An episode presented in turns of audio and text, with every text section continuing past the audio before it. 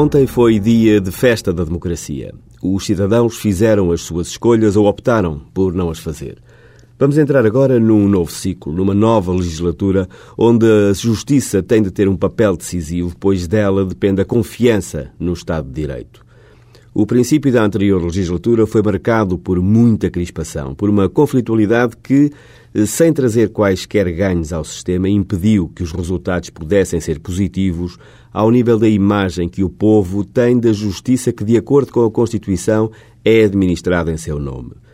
Com serenidade e com esperança, era bom que, da parte de todos os que trabalham nesta área, mas fundamentalmente de quem passa a ter nela novas responsabilidades, haja espírito de colaboração, haja espírito aberto a todas as propostas, haja a noção de que uma coisa são leis ideais, outra são realidades existentes, uma são opções ideológicas, outra são decisões pragmáticas.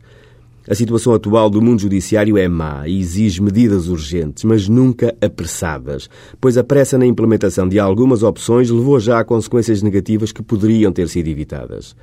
Com grandes coligações ou opções pontuais, é importante fazer participar nesta área não apenas os partidos, mas aqueles que diretamente lidam com o sistema. Associações de cidadãos, de advogados, de magistrados do Ministério Público, de juízes.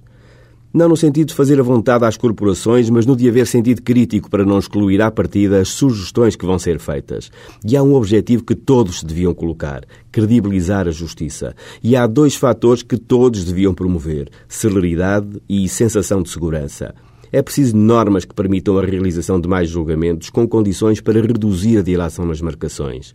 É preciso aumentar corajosamente o número de funcionários judiciais. É preciso retocar o Código de Processo Penal para o adaptar à realidade da criminalidade que é presente aos tribunais. Hoje é apenas o day after. As eleições trazem sempre uma nova energia e essa boa energia tem de ser capitalizada para recuperar o ânimo de quem trabalha na justiça e de quem dela é utente, o cidadão comum.